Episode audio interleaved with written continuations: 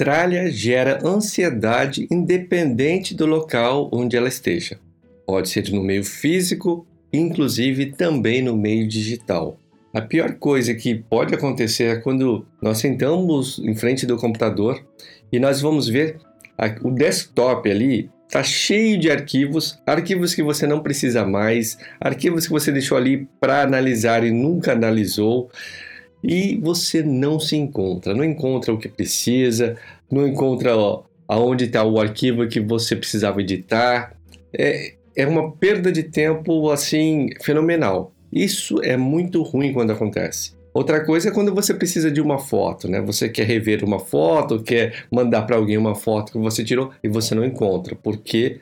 Porque tá tudo bagunçado, tá tudo misturado, cheio de fotos que você não precisava ali e fica cada vez mais difícil de administrar tudo isso. Sem falar no e-mail, né? O e-mail eu acho que é o grande vilão aí para a maioria das pessoas. Fica ali milhares de e-mails a pessoa não consegue administrar aqueles e-mails e muitas vezes chega ali no máximo que pode, né, que o provedor dá de espaço, tem que limpar, mas não consegue limpar, ou seja, acaba deixando de receber novos e-mails e vira uma bola de neve aquilo lá, a mesma coisa da pessoa não ter e-mail. Então, o e-mail acaba não servindo para nada.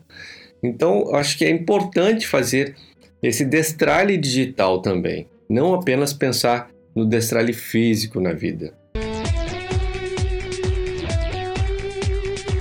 Olá, tudo bem com você? Eu sou Roberto Quirizal e, como você sabe, eu escolhi o minimalismo como meu estilo de vida. Hoje vamos conversar sobre o destralhe digital. Como ter uma vida mais leve também na sua vida digital. Quando nós pensamos em destralhe de arquivos digitais, de e-mail, tem uma coisa, um sentimento que é comum, independente de ser no meio físico quanto no meio digital, que é aquela preocupação do e se, né? E se eu precisar disso? E se um dia me pedirem essa informação? Existe essa grande dificuldade das pessoas na hora de desapegar, seja desapegar o e-mail, desapegar uma foto, desapegar um arquivo ou até uma roupa, né, um objeto de decoração. Então, muitas vezes você tem que entender que tem que aprender a desapegar.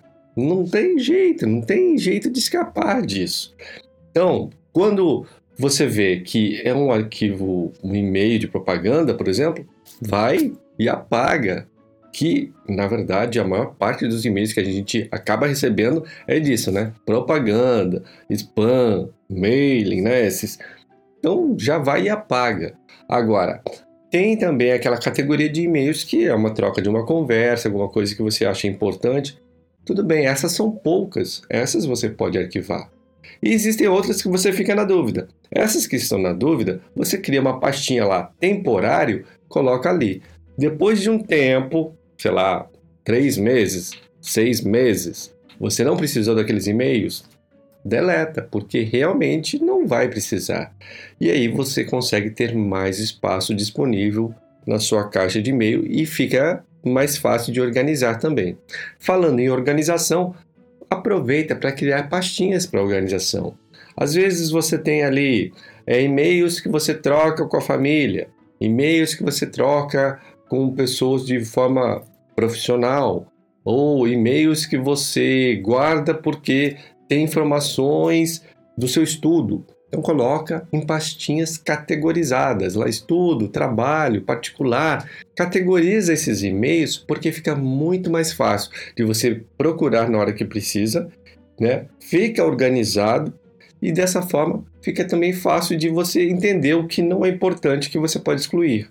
E aí, como eu disse que a maior parte dos e-mails que nós recebemos são spam, são e-mails de listas de lojas e tudo mais, aproveita para sair dessas listas. O ideal é você nem entrar, né? Nem entrar nessas listas. Quando uma loja pede o teu e-mail para mandar ali as propagandas, né, que ela tem, evita de dar o e-mail. Muitas vezes pode pedir na loja física, também pode pedir na hora que você está olhando uma loja virtual.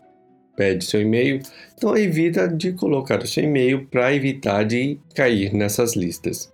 Se você está em listas e quer sair, geralmente lá no finalzinho do e-mail tem ali a opção para sair da lista. Então você clica ali, pede para sair da lista. Geralmente eles pedem um motivo, né? Porque está recebendo e-mail demais, esses e-mails não são importantes para você. Escolhe uma opção lá e sai da lista. Agora, por último, se você já pediu para sair dessa lista e você continua recebendo e-mails desse mesmo remetente, então você pode também colocar a opção de mostrar para o seu aplicativo de e-mail que esse remetente ele manda spam. Ou seja, os próximos e-mails que esse mesmo remetente mandar vai cair direto para a pasta de spam. E aí não fica poluindo a sua caixa de entrada. Essa pasta de spam é interessante você dar uma olhada de tempos em tempos, dá uma olhada ali rapidinho se tem algum e-mail que caiu lá por engano. Geralmente não cai, tá? Mas às vezes acontece. Dá uma olhadinha rápida ali, corre o seu olho ali não tendo nada de importante ali para você tirar da pasta de spam e voltar para sua caixa de entrada, você vai lá e manda apagar tudo de forma definitiva. Agora, um outro ponto que é bastante difícil de administrar ali no meio digital são as fotos, né? As pessoas falam muito da dificuldade de administrar as fotos físicas, mas também tem essa dificuldade das fotos digitais. E as fotos digitais têm uma peculiaridade até maior, né? Assim, no sentido de quantidade, porque é muito fácil tirar foto digital. E hoje em dia você não tem mais aquela limitação que tinha antigamente, que tinha um filme de 24, 36 poses, né? 12 poses. Então, era aquilo que você podia tirar. Hoje em dia você tira a quantidade que tiver de memória no celular, que é muita.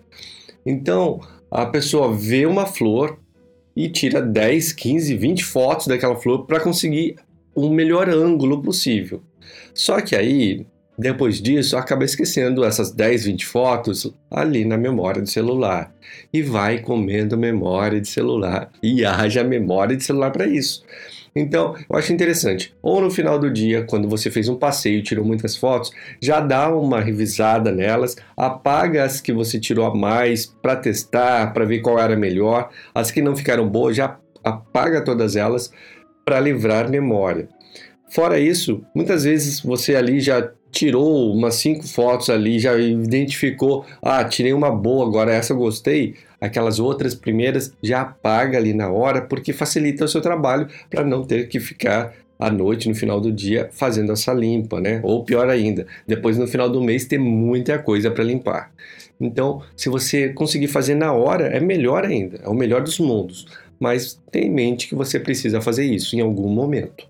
Uma forma bem legal também para ajudar a administrar as fotos é você criar álbuns. Então você cria o um álbum de evento. Por exemplo, ah, eu viajei para praia em janeiro de 2020. Então você coloca lá, cria um albinho lá, Praia Janeiro 2020 e coloca todas as fotos. Já feito essa triagem, né, essa filtragem do que você achou que é importante, joga para dentro dessa pasta. Quando você precisar de alguma foto dessa, quiser lembrar desse passeio, está muito mais fácil. Agora, uma opção também que hoje em dia os aplicativos de celulares e até alguns aplicativos de computador também têm para administrar fotos é você tem no aplicativo ali a possibilidade de escolher um local. Por exemplo, ah, eu fui para praia e eu quero buscar uma foto daquela praia.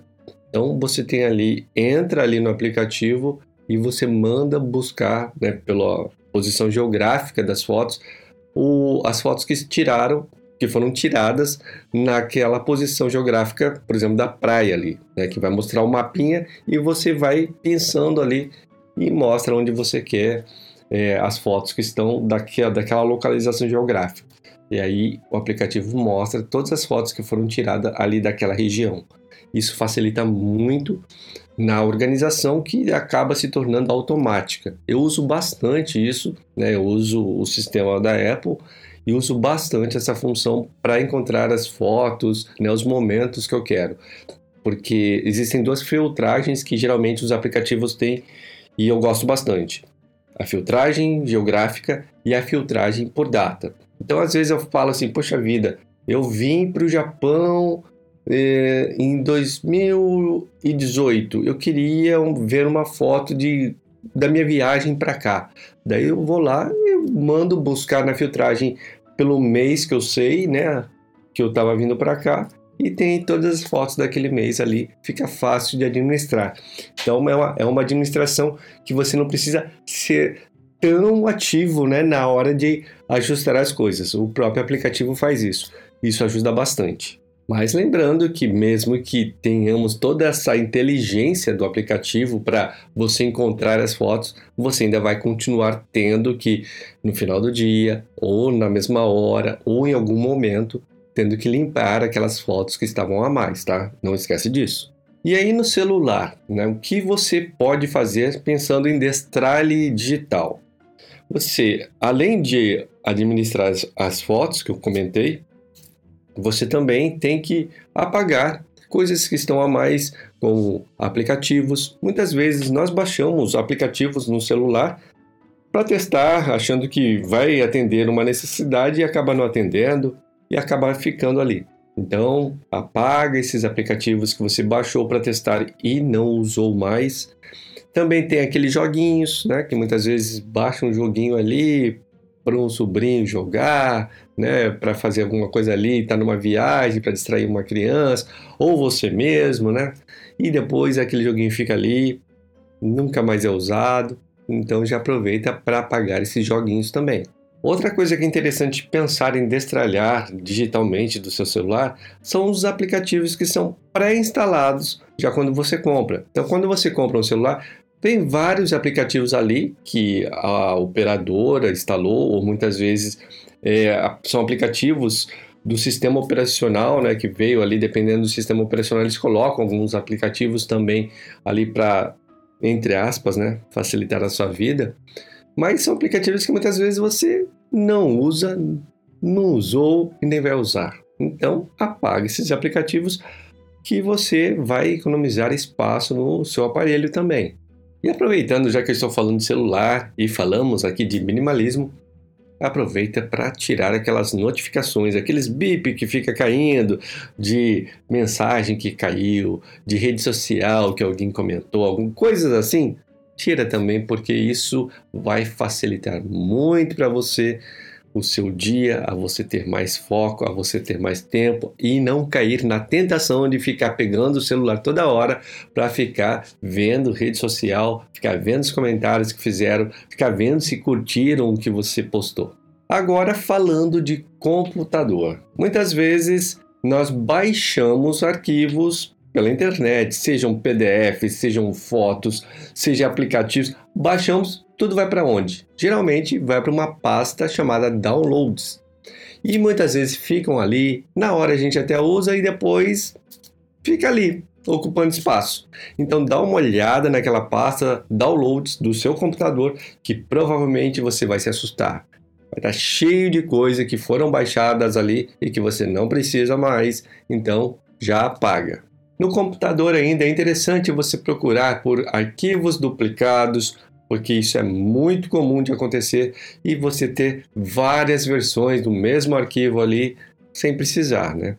Para quem tem muitos arquivos e tem dificuldade de encontrar esses arquivos duplicados, existem aplicativos que você pode instalar que vai procurar por arquivos duplicados no seu computador e vai facilitar a sua vida. No computador também, como no celular, é comum instalarmos alguns softwares para testar, não gostarmos e ficam lá. Então, aproveita para desinstalar esses softwares também. Arquivos que você tenha que esteja na dúvida se você pode apagar ou não, usa aquela estratégia.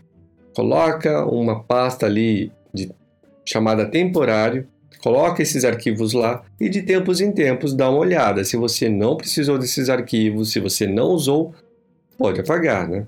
Muita gente vai jogando coisas que está na dúvida que acha que não vai precisar mais na pasta lixeira, mas não apaga da lixeira, fica ali de forma indeterminada. Então aproveita também já para desapegar disso, né? Desapegar da sua lixeira, apaga também os arquivos que estão na lixeira, que muitas vezes vai economizar um grande espaço do hard disk, do HD do seu computador. E para aqueles que acham que o computador está muito lento na hora de inicializar, na hora depois de usar, dá uma olhada nos programas que carregam já automaticamente na hora que você inicia o seu computador. Muitos programas fazem isso e muitas vezes eles se carregam, né, se autocarregam ali ao iniciar o computador e você nem usa esse programa. Então, já tira eles dessa auto-inicialização. Se você tem alguma dúvida de como fazer isso, existem sites né, explicando certinho como você faz isso dependendo do seu sistema operacional. Ele vai dar ali o passo a passo e isso pode realmente facilitar bastante para você na velocidade do seu computador na hora dele dar o boot, né, de inicializar e também de você depois manusear. Se você acredita que este conteúdo teve valor para você e pode ajudar alguém que você conheça, compartilhe como demonstração de carinho. Muito obrigado e até a próxima!